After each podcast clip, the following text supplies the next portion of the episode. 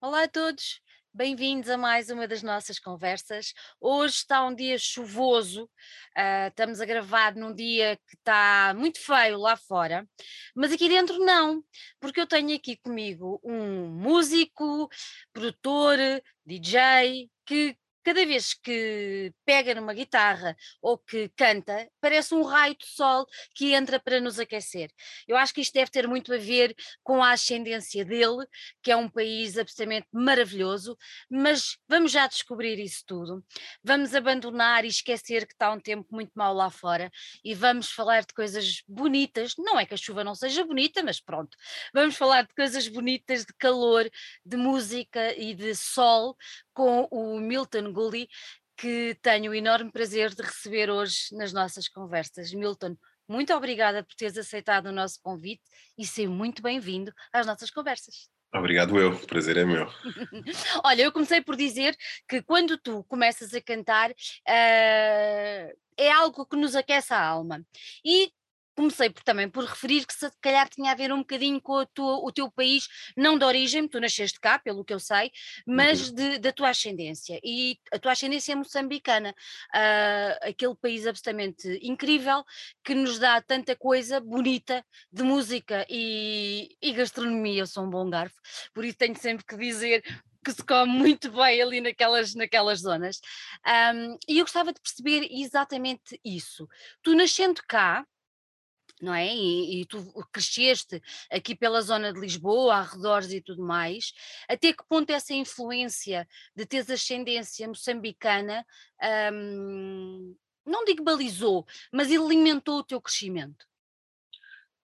Uh, primeiro, porque a família dos meus pais é toda de Moçambique, então eu desde pequeno estou habituado uh, nas festas em família, nos aniversários, casamentos, uh, sempre a estar com pessoas de Moçambique e de, e de outros países africanos também, uhum. e, e ouvir muita música também, muita música africana, uh, de Angola, Cabo Verde, Moçambique, de Guiné e de outros países africanos.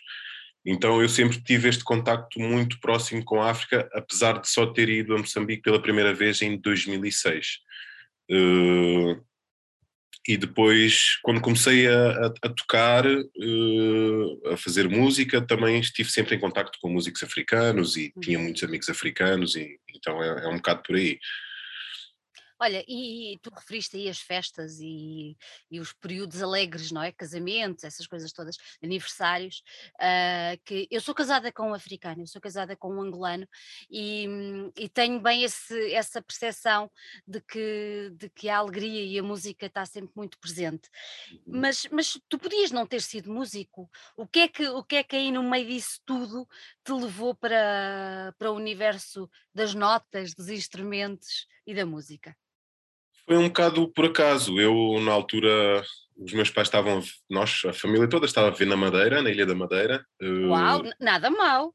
Sim, passei lá a minha adolescência e havia alguns colegas na escola que tinham começado a tocar guitarra também uh, e o meu pai um dia apareceu com uma guitarra em casa e eu, nos primeiros dias, eu e a minha irmã, na verdade, ficámos um bocado curiosos com aquilo, mas depois arrumámos a guitarra num armário.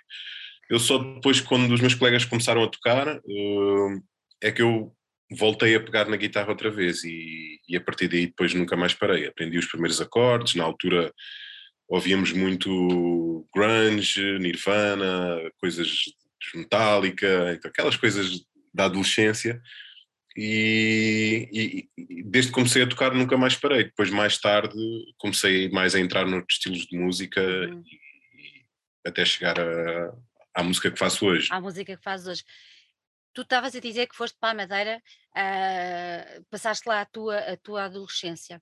Uh, eu adoro a Ilha da Madeira, é um sítio fantástico. Uh, a cidade do Funchal, eu acho que cada vez que lá vou, sinto-me perfeitamente em casa, porque é realmente uma cidade extremamente acolhedora.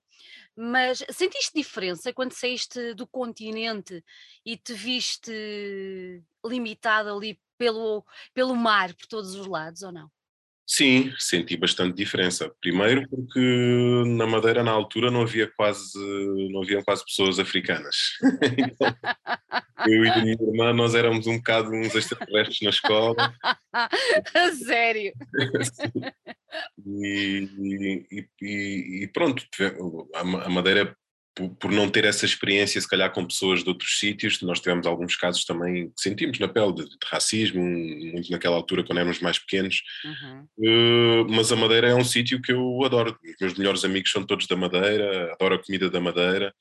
Uh, a Madeira acabou por ser um, um, um, uma fundação para, para, para, a pessoa que eu sou hoje, não é? Claro. E, e, e, na altura, quando víamos lá, eu lembro-me que de seis em seis meses começava-me a dar aquela comissão que precisava de sair. Que viver numa ilha não é uma coisa fácil. Então, mas meus pais todos os anos vinham, nós vinhamos a Lisboa passar férias todos os verões ou aos natais. Uh, e sempre que posso volto à Madeira também. Voltas lá, voltas lá. Agora, agora fiquei curiosa, porque tu referiste aí, e realmente é um aspecto, uh, porque eh, quer dizer, quem, quem, quem, vive agora, eu também vivo nos subúrbios, um, mas quem vive agora nos subúrbios de Lisboa ou das grandes cidades, obviamente que eu olho para Portugal já como um país bastante cosmopolita, e uhum. para mim o cosmopolita quer dizer mistura de pessoas do mundo inteiro e que podemos partilhar e podemos aprender e enriquecer. Mas a realidade é que uh, eu também cresci, eu cresci eu sou mais velha do que tu, cresci nos anos 80, e, e também me lembro que foi todo um processo de, de, de, de, ligação e de, entendimento uh, que se começou a viver nessa altura. Mas tu referiste aí uma coisa, uma coisa interessante, que foi os episódios de, racismo. Eu acho que não devemos ter uh, medo das palavras, as palavras existem, é para serem, para serem ditas e para serem faladas. Um, mas agora fiquei, fiquei, fiquei, fiquei curiosa com uma coisa que é, tu, tu dizes que voltas à Madeira eh, com alguma regularidade e que gostas de lá ir e tudo mais. Notas diferença, notas evolução nesse aspecto? Sim, noto, noto muita evolução, sim, muita evolução. Não, isto, nós quando fomos para a Madeira foi em 1990, por aí uhum. já há muito tempo.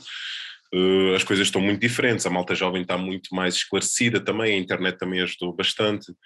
Uh, e, e, a Madeira teve um fluxo também de imigração bastante grande nos últimos anos. Está muito diferente do que era quando nós fomos para lá evoluiu muito, aquela, aquela ilha evoluiu bastante e a nível de mentalidades, eu aí também concordo perfeitamente contigo. Mas tu realmente tu és um homem, és um homem do mundo, porque uh, Moçambique, já falámos, Madeira, Lisboa, uh, agora explica-me como é que foste parar à Arábia Saudita. Uh, os meus pais, meus pais quando vieram de meus pais vieram de Moçambique em 77, um uhum. ano antes de eu nascer. Uh, e na altura o meu, o meu, pai não, não estava a conseguir arranjar trabalho em, em Portugal. Uh, então houve uma proposta de trabalho para ele, para ele ir para a Arábia Saudita e nós ficámos lá cerca de quatro anos, o meu pai ainda ficou mais dois, uh, e, e, foi isso. Nós vivemos. o meu pai é engenheiro civil, estava a construir, estava a trabalhar na construção de estradas, então nós vivemos primeiro numa cidade que era Alcobar, e depois vivemos um, uma grande parte no meio do deserto, numa espécie de um acampamento que a empresa montou lá para todas as famílias dos trabalhadores, uh, no sítio onde estavam a construir as tais estradas. E tenho muitas memórias ainda desse é, é, isso, é isso que eu tinha a perguntar, porque é mais um, é mais um lugar extremamente marcante. Uh, toda aquela zona é, é bastante marcante, porque até porque é diferente daquilo que, que, normalmente estamos habituados no Ocidente, mas o deserto é bastante, é bastante impactante. Tu tens, é isso que eu te ia perguntar, tens memórias dessa época? Tenho um, várias memórias dessa época, sim. Lembro-me lembro perfeitamente do acampamento, uhum. lembro-me das tempestades de areia que doíam Oi. na pele. Dói, não é? Com o vento. imenso. Lembro-me de Lembro-me das festas também que os árabes faziam, em que matavam um cabrito e depois os homens todos iam lá à noite comer o cabrito. Tenho assim várias memórias e várias memórias familiares também dessa altura.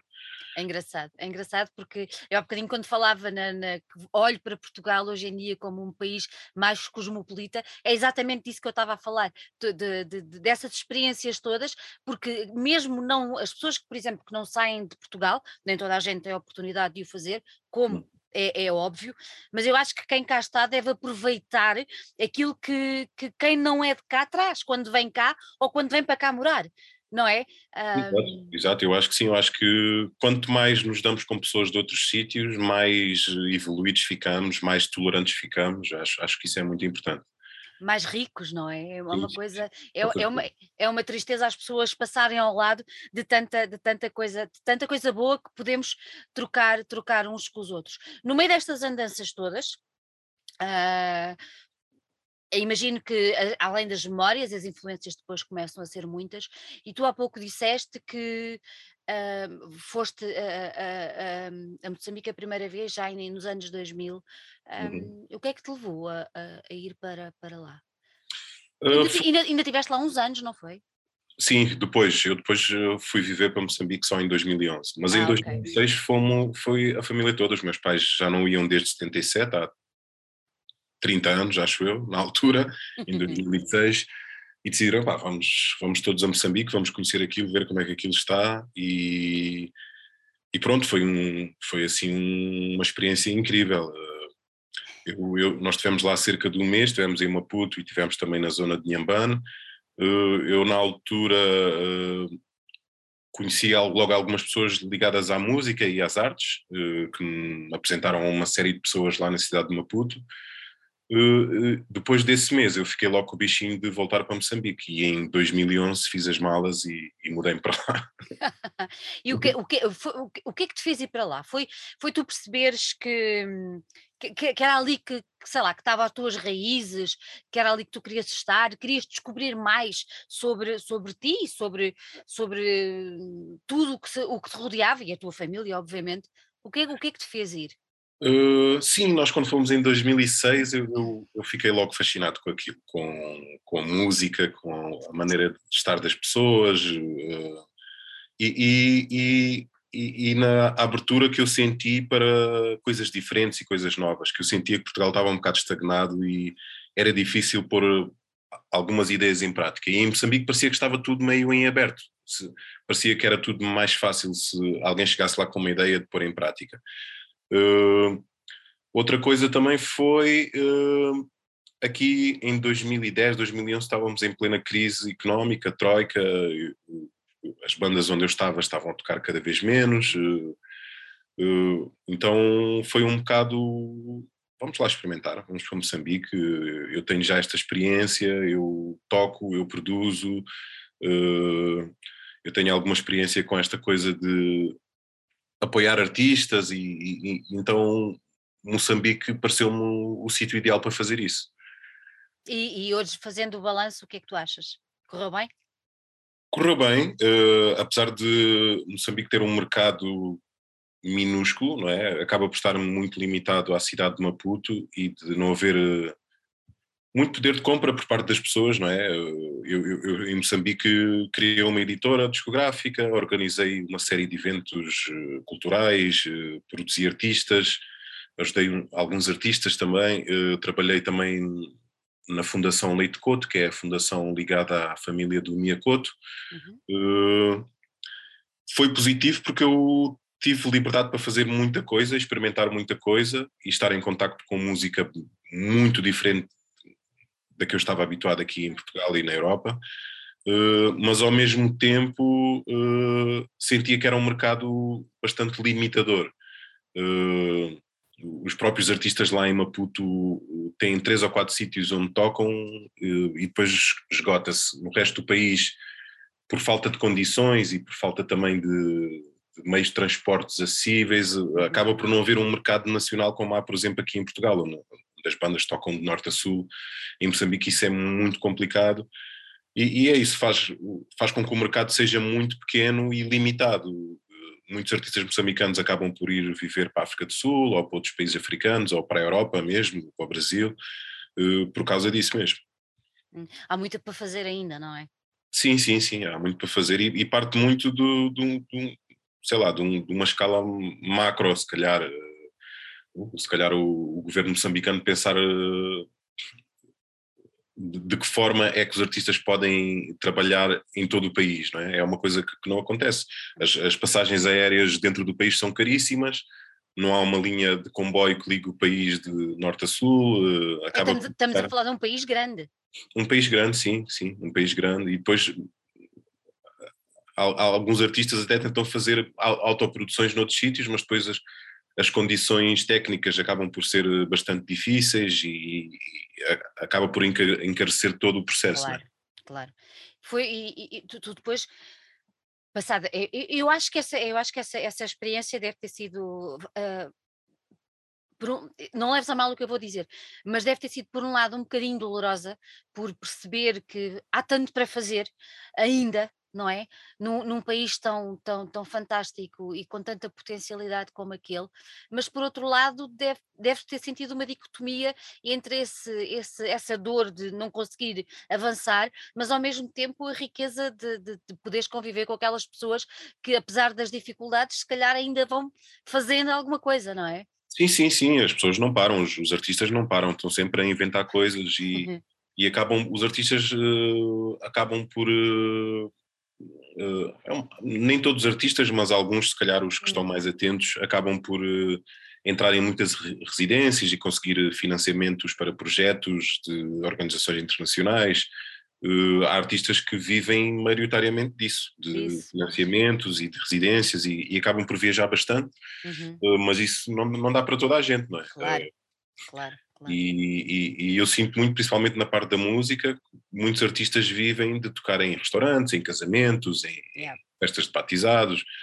Uh, isso é uma coisa que lhes sustenta uh, assim no dia a dia, mas a longo prazo não vejo que seja assim um, uma opção de carreira, não é? De, claro. De, os artistas querem chegar a um maior número de pessoas e, e tocar para o maior número de pessoas acaba por ser bastante complicado. Olha, e o que é que te fez voltar? Tu voltaste em, no, no fatídico ano de, de 2020, não é? Teve a ver Sim. com a pandemia? Exatamente. Uh, não, eu já tinha ideias de voltar antes. Uh, eu, na verdade, era para voltar em março de 2020, antes da pandemia entrar. uh, e depois a pandemia entrou e eu acabei por ficar lá mais uns meses. Depois só acabei por vir em julho. Também as ligações aéreas estavam todas cortadas. Estavam fechadas, exatamente. Uh, o que me fez voltar foi isso, eu estar já um bocado cansado dessas limitações e, e também de para, para, dar algum impulso à minha carreira musical, que eu sentia que lá uh, estava a ser muito difícil. Uh, eu lá trabalhei muito, fiz muita coisa, fiz música para filmes, música para publicidade, coisas que ainda faço, mas o que eu gosto mesmo de fazer é compor e dar concertos. então foi um bocado por isso que eu mas olha, uhum. o, Milton também, quer dizer, uh, é, é, é, é, tudo, eu, eu acho, é surreal. O, o, ano de 2020 para mim é surreal, porque as pessoas tinham planos, tiveram que os cancelar, não é? Ou tiveram que os, que os fazer parar. E uh, esse teu desejo de voltar à estrada, de voltar, é, é, que cai mesmo ali em cima que parou tudo. É verdade. é uma coisa, eu acho que aquele ano foi assim uma coisa que inexplicável. Foi, foi. Mas eu, eu tive sorte e acho que quase todos os artistas tiveram sorte porque o verão de 2020 a coisa ainda abriu um bocadinho. Ainda abriu, pois. Uh, ainda houve alguns concertos, eu fiz alguns concertos ainda com, com a Selma Lamus uh, e com os Cacique 97 também. Depois fechou tudo, depois em 2021 voltou a abrir outra vez, uh, assim, na primavera, no verão, então tal foi saindo, foi ficando em casa, foi saindo. Tudo aos solavancos, não é? Foi assim tudo aos solavancos. foi uma experiência. Olha, tu falaste na nossa querida Selma, fica já aqui um grande beijinho, muito grande para ela, uh, e falaste nos cacique, mas tu também passaste pelos, pelos o Clip Noise, não foi? Sim, sim. Exato. Como é que foi essa experiência? Eu vou-te confessar uma coisa, na altura que eu estava na faculdade, uh, o Tiago, que era uhum. do School Hypnose, era meu colega na faculdade. E sim. eu não sei se ele depois vai ver isto, espero bem que sim. Uh, fica também aqui um, um, beijinho para ele. Já não o vejo, olha, não o vejo antes da pandemia, que encontramos uh, num, concerto e, e muito, era muito engraçado porque quando os School estavam a começar ali, ele estava, uh, andava, andávamos a estudar, nós estudámos direito, uh, andávamos a estudar e ele saía a correr da faculdade e dizia-me, Sandrinha, eu vou para o, para o OT, vou, para o OT, eu estava a ter aulas lá e achei muita graça e acompanhei bastante a vossa, a vossa, a vossa evolução. Como é que foi essa aventura dos Colipnóis? Eu acho que os Colipnóis, quando apareceram, uh, quer dizer, é que estávamos o quê? 2000 e tal, para aí? O início dos Colipnóis, não, 96. Não, 90, 90, exatamente, exatamente. Nós acabámos a faculdade em 94, pois, bate tudo por aí. Uh, mas, mas como é que foi? Tu foste convidado depois em 2000 e, 2000 e qualquer coisa, se eu não estou em erro? 2005. Como é, como é que foi essa aventura? Porque eu lembro-me perfeitamente que os cool eram assim uma coisa muito cool mesmo. Sim, uh, eu, eu próprio era fã dos, dos Colipnóis. Exato. estava no secundário, era, era das bandas que eu ouvia mais. Uh, em 2005, mais ou menos, uh, eu estava, eu já tocava com os Philharmonic Quid desde 97, 98. Exatamente. Uhum. Uh, aliás, foi a tua primeira banda, não foi? Foi a minha primeira banda, sim. Uhum, uhum. Vi uma chamada do Paulo Ventura, que era o manager dos Clipnoise, a dizer: Milton, olha, os Clipnoise estão à procura de um novo vocalista, se quiseres vir fazer um casting. E eu fiquei assim um bocado. claro, vamos embora. E fiz o casting e eu lembro que o casting não correu nada bem. Eu saí de lá a achar que não se ia passar mais nada. E passado uns dois, três meses, liga-me o Paulo Ventura outra vez a dizer: Olha, Milton, eles escolheram-te. E pronto, e eu a partir daí comecei a ensaiar com eles, começámos a dar muitos concertos. Uh, foi, assim, se calhar foi a altura da minha vida em que a minha carreira profissional começou a ficar mais intensa, assim, com, na música, foi, foi com os Clip Noise. Aprendi muito, porque eles são todos um bocadinho mais velhos que eu e bastante mais experientes, uh, mas aprendi muito. Em 2005 eu tinha 20, 25, 26, por aí. Pois, por aí. Por aí Sim, por aí. E, e, aprendi muito com eles, aprendi muito com eles. E, uhum. e, e, de vez em quando ainda falo com eles naquela de vamos lá ver se pomos isto de pé outra vez, porque acho que há muita gente ainda que gostaria de ver Clip Noise aí nos palcos. Eu acho, que sim, eu acho que sim. Seria uma grande festa. Olha, no meio, no meio disto tudo, um, e sendo uma pessoa tão envolvida no universo uh, da música, com estas tuas uh, saídas depois para Moçambique e depois o teu regresso, tu sais na altura em que a, a, a Troika estava, foram tempos de, de, péssimas, péssimas recordações para todos nós, acho eu. Um, e tu sais nessa altura, a coisa estava meio estagnada por cá, isto, e depois regressas, uh, apesar de ser uma altura de pandemia e tudo mais, mas como é que tu, como é que tu viste, quando regressaste, como é que tu viste a cena uh, da música africana, uh, da música que se fazia cá, quando, quando regressaste? notaste uma grande diferença?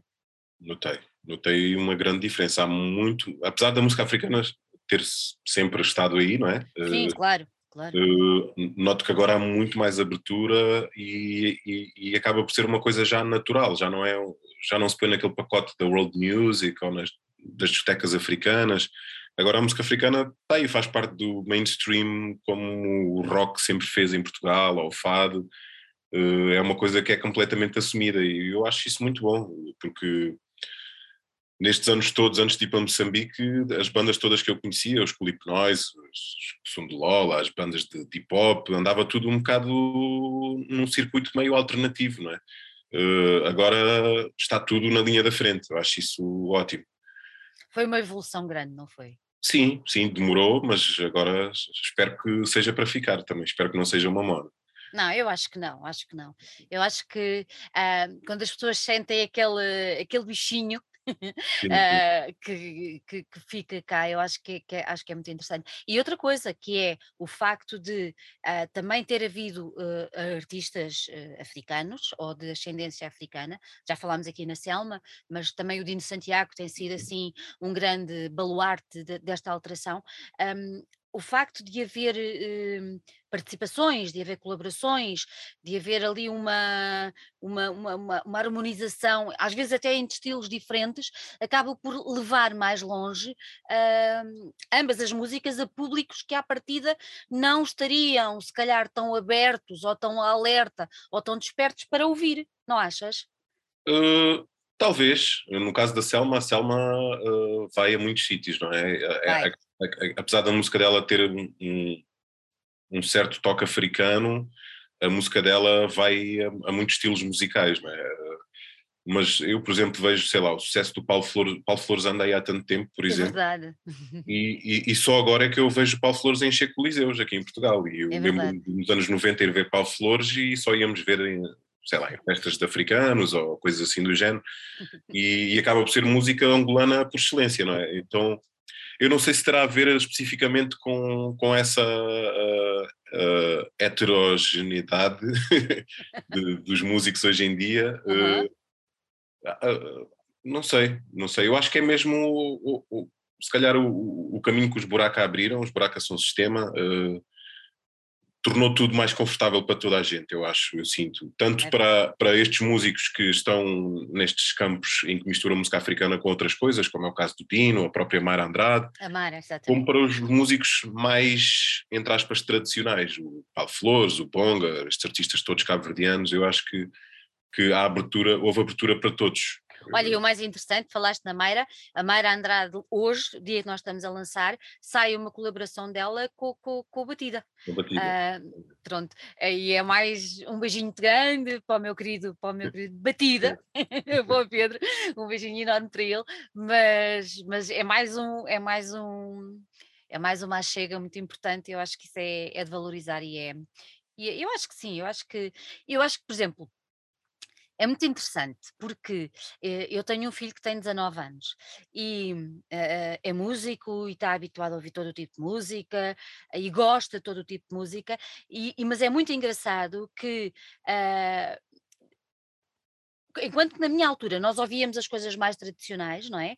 Uhum. Uh, ele, ele hoje em dia já não, já é capaz de ir buscar outras influências e eu vejo isso, por exemplo, no grupo de amigos dele, já vão buscar outras coisas, já vão buscar e depois acabam por ir até ao jazz mais antigo ou acabam por ir ao blues, mas sempre ligado ali pela música, o fio contor é a música africana e isso acaba por ser muito engraçado uhum. de ver nesta nova geração Uh, ele está numa escola, está na Escola Superior de Música de Lisboa e é uma escola muito clássica, não é? Tem muito clássico e muito jazz, mas é engraçado porque eles conseguem quebrar essas barreiras e vão à procura de outras coisas e, e há sempre um fio condutor muito, muito importante ali e é muito giro de ver isso. Sim, eu acho que isso é muito característico desta geração agora, mais é. eu acho que a própria internet, o YouTube, as pessoas agora têm acesso a tudo, o Spotify. Eu vejo, por exemplo, pelo, pelo jazz que se anda a fazer em Inglaterra neste momento, pela malta jovem. Uh, é tudo malta de 20 e poucos anos que toca muito bem jazz, que estudou em escolas de jazz, mas que cresceram a ouvir hip hop e drum and bass e, é e reggae e dub, então incorporam isso, isso tudo na, na, música que eles fazem. Eu acho isso muito interessante. Eu acho que as, as fronteiras estão cada vez mais diluídas e eu acho que isso e eu próprio na minha música faço muito isso também. Eu acho que música é música, nós não temos que andar a pôr as coisas em prateleiras e caixas. E... Tudo, tudo, bem, tudo bem que se faça na loja, não é? Para dar assim. Sim, sim. É quase um mapa para a pessoa ir e tentar descobrir alguma coisa, mas eu, eu acho que sim. Tu falaste, há bocadinho falaste numa coisa que eu fiquei muito curiosa. Uh, falaste aí em bandas sonoras. Uh, eu acho sempre o máximo. Eu fui ver há pouco tempo o filme uh, sobre o Ennio Morricone que há de, há de, há de estrear e, epá, e é, é brutal e ver aquele pensamento dele em relação às bandas sonoras, eu acho fantástico. Uh, quem é que está a musicar alguma coisa que outra pessoa uh, idealizou a nível de imagem? Um, tu encaras isso como um desafio? É uma coisa onde te sentes confortável? Como é que é? É um grande desafio. Eu, eu em Moçambique fiz música para algumas curtas-metragens, alguns documentários, mas o maior desafio foi a longa-metragem que eu fiz, que foi o Resgate, um filme que agora está na Netflix também. É um grande desafio porque nós quando estamos a compor para nós, eh, nós estamos a pensar no que é que gostamos e no que é que na, na ideia queremos passar, só que quando estamos a trabalhar num filme a coisa é muito diferente. Nós às vezes achamos que o que estamos a compor para aquela imagem faz sentido, mas depois quando vemos o... Como é que eu posso explicar? O... Quando vês a coisa ali encarreirada. Sim, uh, tem muito a ver com a emoção da cena. Exatamente. muito, muito. E isso é um, é um grande desafio para, para eu que não estava habituado a fazer isso. Uh, uh, acabou por ser um grande desafio e foi uma coisa que eu gostei muito de fazer. Eu demorei muito tempo a fazer a banda sonora da, daquele filme, uh, foi quase, quase um ano. Uh, e é uma coisa que eu gostaria de fazer mais no futuro. E, e, e, acabou por também por me tirar da minha zona de conforto. Eu, eu tive que começar a prestar mais atenção à, à, música nos filmes que eu via, como é que a, a, música entra, como é que sai, qual é a intensidade dramática que existe. Isso é um, é um trabalho bastante interessante. Ah, é incrível, é incrível. E nesse, nesse, nesse, nesse documentário que eles fizeram com ele ainda vivo, em que participou também a Dulce Pontes, fantástica, um, e há uma, há uma cena em que eu não me quero, não me quero, não me quero enganar, nem dar, nem dar spoilers a ninguém, mas há uma cena em que ele está, ele, ele via os filmes, os filmes mais ou menos antes, ou ia acompanhando. Uh, eu tenho ideia que é no. Ai, como é que é o nome do filme? Um do Scorsese, e que ele está sentado a ver o filme e acaba de ver e começa a chorar e diz isto nem sequer precisa de banda sonora. Uhum. E, e ele depois, eh, todo o desafio, como tu dizes, de ter, era uma vez na América, ah, de, sim, ter sim. De, de ter de uh, pôr música ali é incrível, é incrível. E eu acho que acho absolutamente fabuloso conseguirem, porque depois é assim, uma banda sonora bem feita uh, enriquece o filme de uma maneira brutal. Porque... E basta ver até em, em, coisas simples como num filme de terror, por exemplo. Oh, pois, pois, pois. É, é, que se não tiver a música, aquilo está lá, agora com a música. Sim, a música meio que nos guia para as coisas que vão acontecer, é, é, bastante interessante. Não, e ver trabalhos, por exemplo, que ficaram para a história, como John Williams, por exemplo, que Exatamente. quase todas as bandas sonoras que, que ele fez são facilmente reconhecíveis, é, é um trabalho muito desafiante. Completamente, completamente. Uh, isto acaba por ser uma conversa como se estivéssemos de partilhas, mas no Nimas, e é mais uma coisa que eu desafio toda a gente a fazer, o Nimas fez, uh, e acho que ainda vai fazer outra vez, fez uma, uma exibição uh, recuperada do Lawrence da Arábia. Um, uhum. eu nunca tinha visto, nós somos, gostamos muito do filme, e, mas nunca tínhamos visto no grande ecrã, e foi inacreditável por causa da música também. E muito interessante que é assim, os primeiros momentos, os primeiros minutos, cinco, não sei se será tanto, do filme, o ecrã está cinzento, não tens nada, só a banda sonora a passar.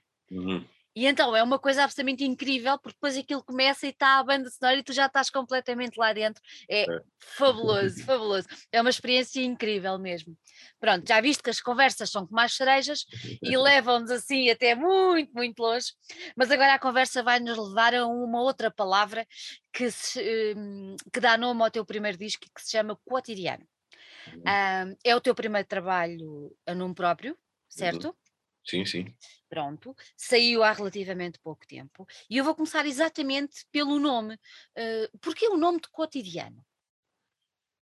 Uh, eu tive quase até a última para dar nome ao, ao disco. Eu, quando comecei a, a, compor as músicas e, e, e, comecei a ver que as temáticas estavam muito próximas umas das outras nas músicas, eu comecei, comecei a perceber que aquilo estava muito ligado a esta coisa do dia a dia, da rotina, da de, dos hábitos, de, de, um bocado também da luta pela sobrevivência, muito influência de, do que eu vi em Moçambique, uh, e cotidiano acabou por fazer todo o sentido. Uh, é, cotidiano, o título cotidiano meio que liga todas as músicas do álbum. Uh, Sim.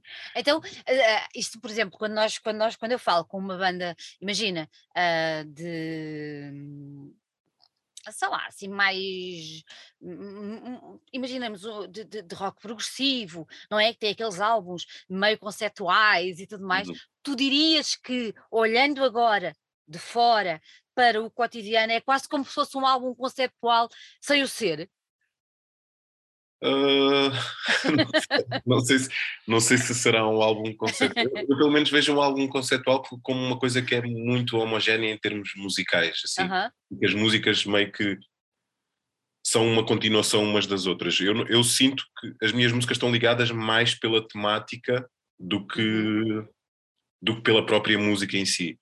Uh, não sei se poderei chamar o cotidiano um álbum, álbum conceptual. então, mas podemos chamar, por exemplo, imagina, uh, podemos chamar quase como um livro, não é?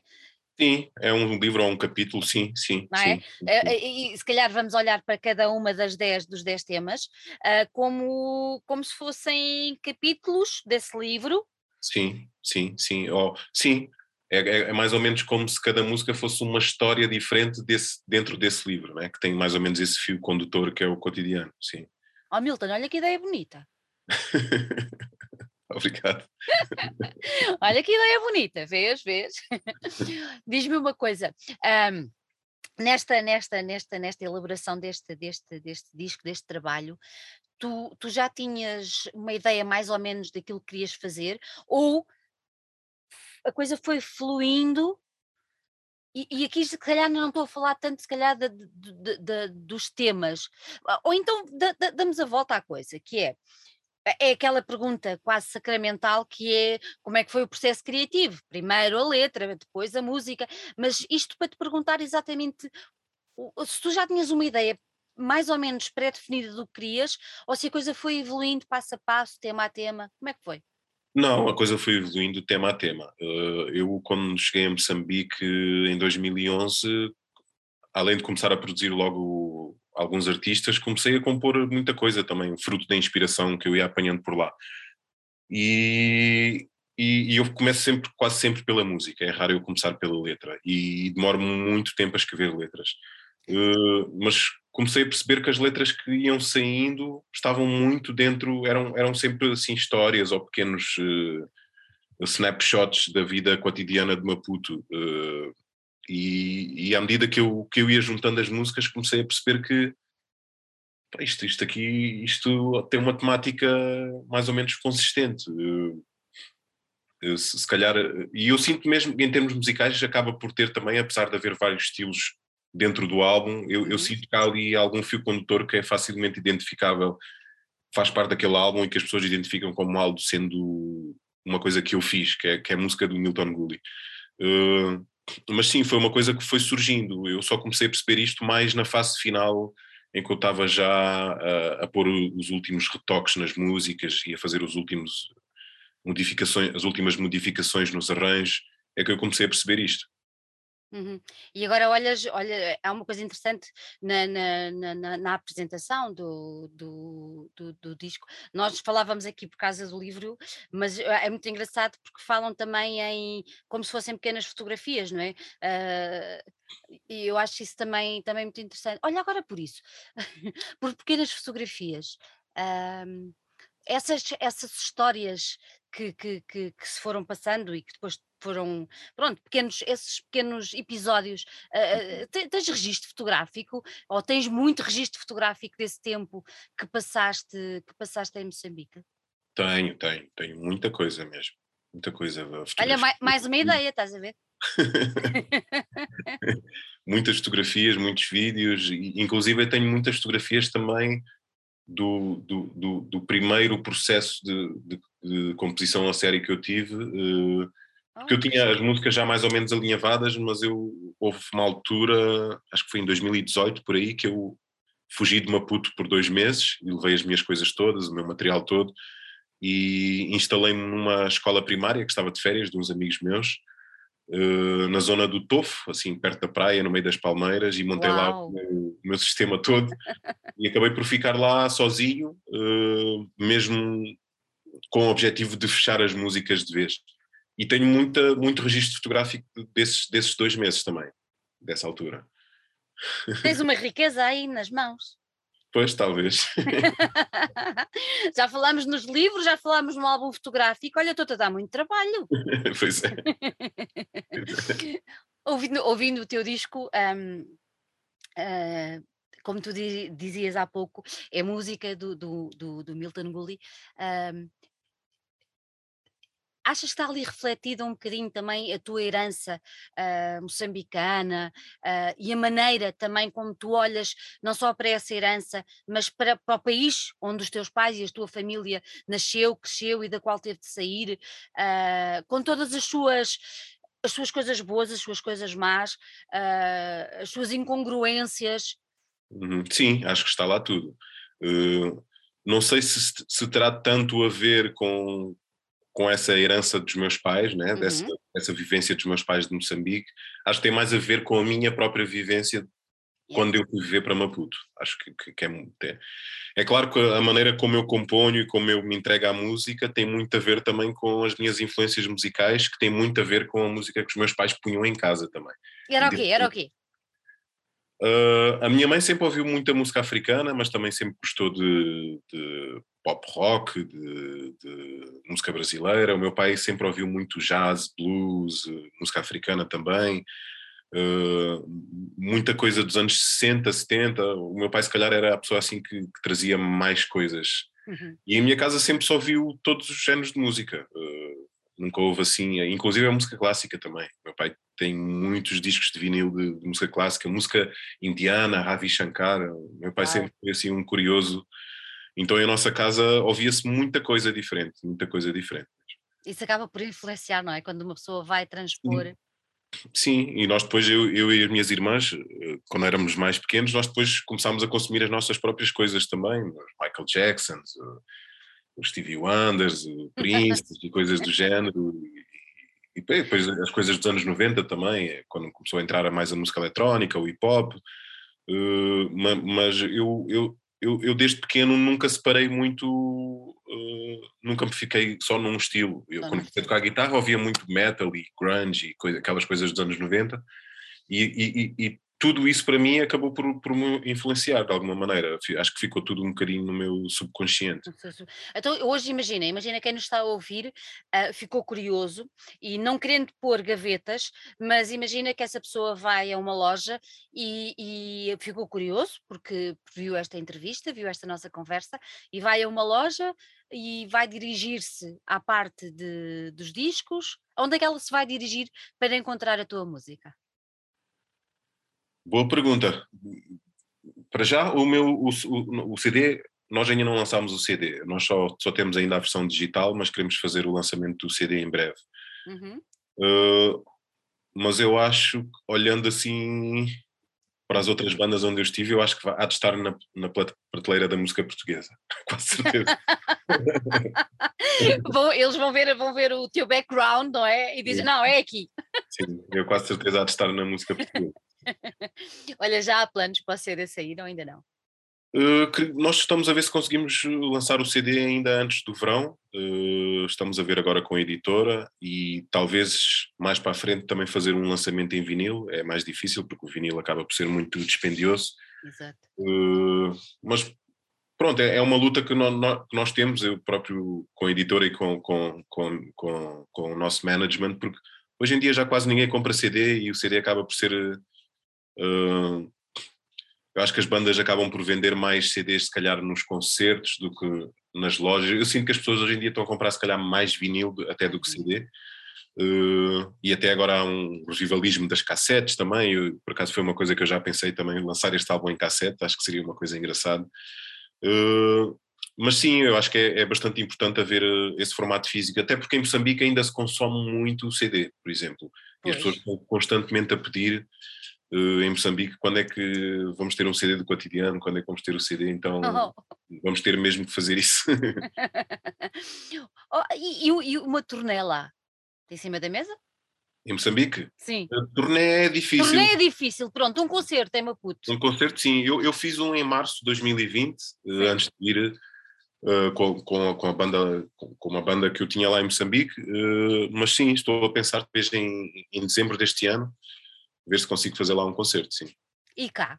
O que é que está programado para cá? Já tens alguma coisa programada? Cá temos programado uh, o festival uh, Tom de Festa em Tondela, uhum. uh, no dia 10 de junho. Depois temos uh, a Cine é Incrível, se não me engano, em Almada, se não me engano é 17 de junho, agora não tenho as datas memorizadas. E, e, temos também uh, o Clube Beleza em julho. Ok, já há coisas, já há coisas agendadas, isso já, já é muito bom. Sim, é sim. E já fiz alguns também, entretanto. E como é, como é que correram esses? Uh, correram muito bem. Eu fiz um. O primeiro que eu fiz assim este ano foi em Coimbra, mas foi uma coisa acústica, fui eu sozinho com, com as minhas guitarras. já fiz dois desses, fiz um em Sintra também. E o lançamento do álbum fizemos agora no dia 23 de março no Music Box, já com a banda completa, e, e foi, foi muito bom. Foi, foi muito, muito, bom. bom. A, a, banda completa quantos são? Quantos te acompanham? Uh, quatro músicos: uh, bateria, baixo, uh, percussão e teclados. E eu, voz e guitarra. Tu, voz e guitarra. Podia ser uma banda rock também. Podia, podia ser uma banda rock. Olha, antes, antes de, de, O nosso tempo também já está a chegar um bocado ao fim, mas há bocadinho pregaste uma palavra que. Que nós estamos quase uh, a celebrar o, o 25 de Abril, um, empregaste uma palavra, a palavra luta. Para mim, a palavra luta é, é muito importante, uh, por muitos motivos, uh, pessoais, familiares. eu acho que é das palavras mais importantes que, que, existe no mundo. E pronto, e olhando para o mundo hoje em dia, uh, temos a Ucrânia, mas temos tantos outros sítios do mundo uhum. onde a palavra luta está tá, tá na ordem do dia.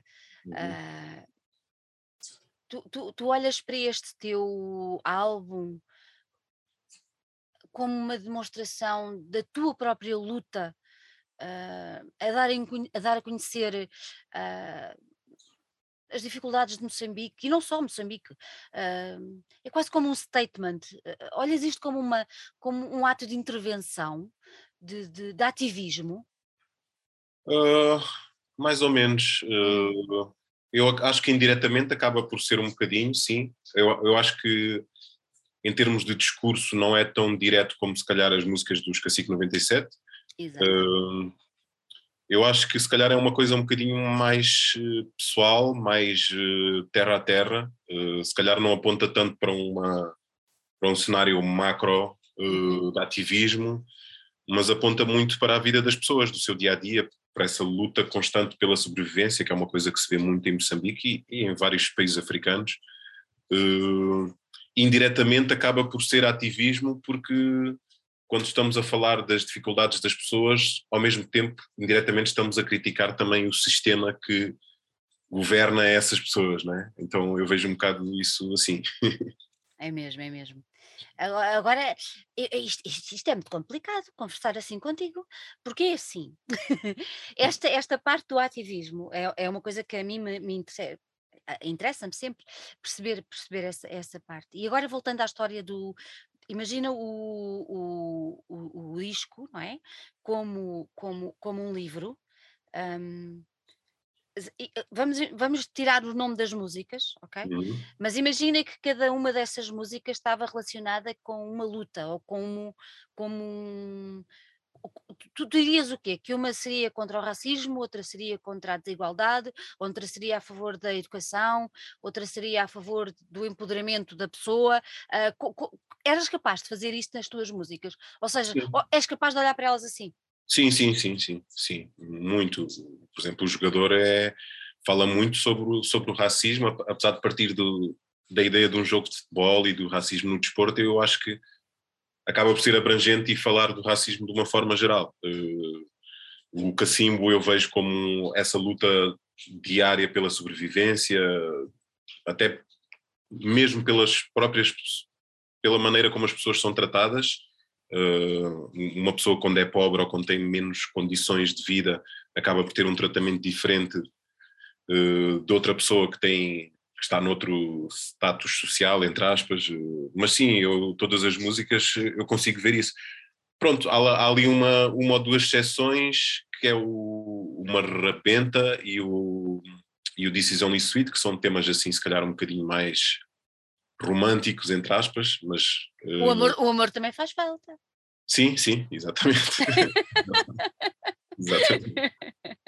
E, então, e depois o, o, o, tanto o primeiro tema, o Lobo, que é aquele instrumental, e a última música, que é o Errar em Humano West, que é uma versão do Jorge Ben, eu acho que são temas que em, em, em, que nós ficamos a olhar para o planeta Terra e para este mundo em que nós vivemos assim um bocado de fora, não é? De, nós vivemos neste planeta e criamos tanta confusão neste planeta e lutamos por tanta coisa, por religiões, por fronteiras, por recursos e, e, e, não olhamos um bocado para este universo enorme onde nós estamos, uh, um bocado até perdidos no meio do universo.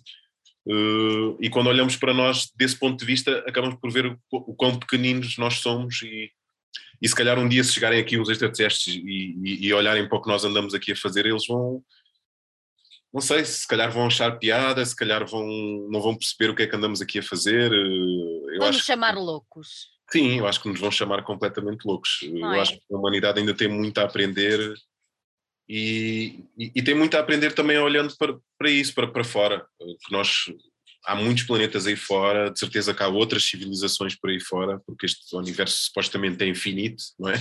é aí somos dois a pensar exatamente o mesmo. Não sou nada egoísta. Sim. Acho que o universo deve ter imensas coisas para descobrir lá fora. Pois deve, pois deve. E se calhar há civilizações mais avançadas, outras mais atrasadas, não sei. Uh, mas o facto é que nós só pensamos um bocado para o nosso quintal, não é? É verdade. E, e, eu sempre fui uma pessoa um bocado anti-fronteiras e anti, anti estas coisas que nos dividem, né? nós, nós somos todos humanos e a Terra é, é toda nossa, não é? Nós, não é porque crescemos, nascemos num país que não podemos ir para outro país. Isto para mim é uma coisa que não faz sentido nenhum. Nós devíamos poder viajar todos livremente para este planeta e usufruir livremente deste planeta. Como se fez durante tantos séculos, não é? Exatamente. Exatamente. Olha, gostei muito de ter aqui. Um, os meus parabéns pelo teu trabalho. Uh, acho, acho a tua vida de uma riqueza incrível, um, não só pelo facto de a nível musical, mas até pelo facto de ires, fazeres acontecer, e acho que o teu pai e a tua mãe também te deram um mundo, deram-te um bocadinho de mundo, saindo mesmo de, de Moçambique. Nós sabemos que naquela altura uh, quem estava nas as colónias pronto, uhum. uh, que era assim mesmo, uh, passaram por muito, uh, passaram mesmo por, por muito, e, hum, e, eu acho que as pessoas que deram a volta a isso merecem todo, todo o nosso carinho. E... Sim, é verdade, é verdade. Inclusive as pessoas que ficaram também e lutaram contra aquilo tudo. Eu acho Exatamente. que são duas realidades diferentes, mas as duas louváveis. As duas louváveis, é isso mesmo, é isso mesmo. Olha, não podíamos terminar esta nossa conversa uh, da melhor maneira. Dou-te os meus parabéns. Uh, muito obrigada por ter estado aqui connosco. Uh, Desejo-te muito boa sorte para, para o ano que já vai a quase meio, uhum. mas, mas eu acho que vai ser um ano de muita luta, mas vai ser um ano muito bom, não tenho dúvidas nenhumas disso e, e espero cruzar-me aí num desses concertos, se calhar no Beleza, uh, quem sabe, para ver o teu cotidiano. E já sabes, fica aqui em cima da mesa um livro e um, e um álbum fotográfico, ambos com o nome de cotidiano. Não te esqueças. Okay. okay. Ah, com um agradecimento à Sandra lá no final por ter dado a boa ideia. Olha, Milton, um grande, grande beijinho para ti e muito obrigada por ter estado aqui connosco. Um beijinho muito grande. Realmente, e muito obrigado.